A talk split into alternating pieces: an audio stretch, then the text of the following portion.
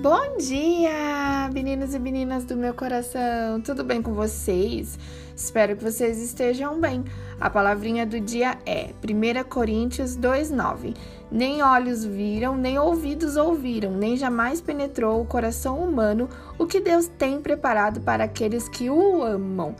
Nessa nova semana que se inicia, eu desejo que você venha a se fortalecer nos teus sonhos, nos teus planos, que você venha acreditar e a ter fé em Deus, que Ele há de realizar.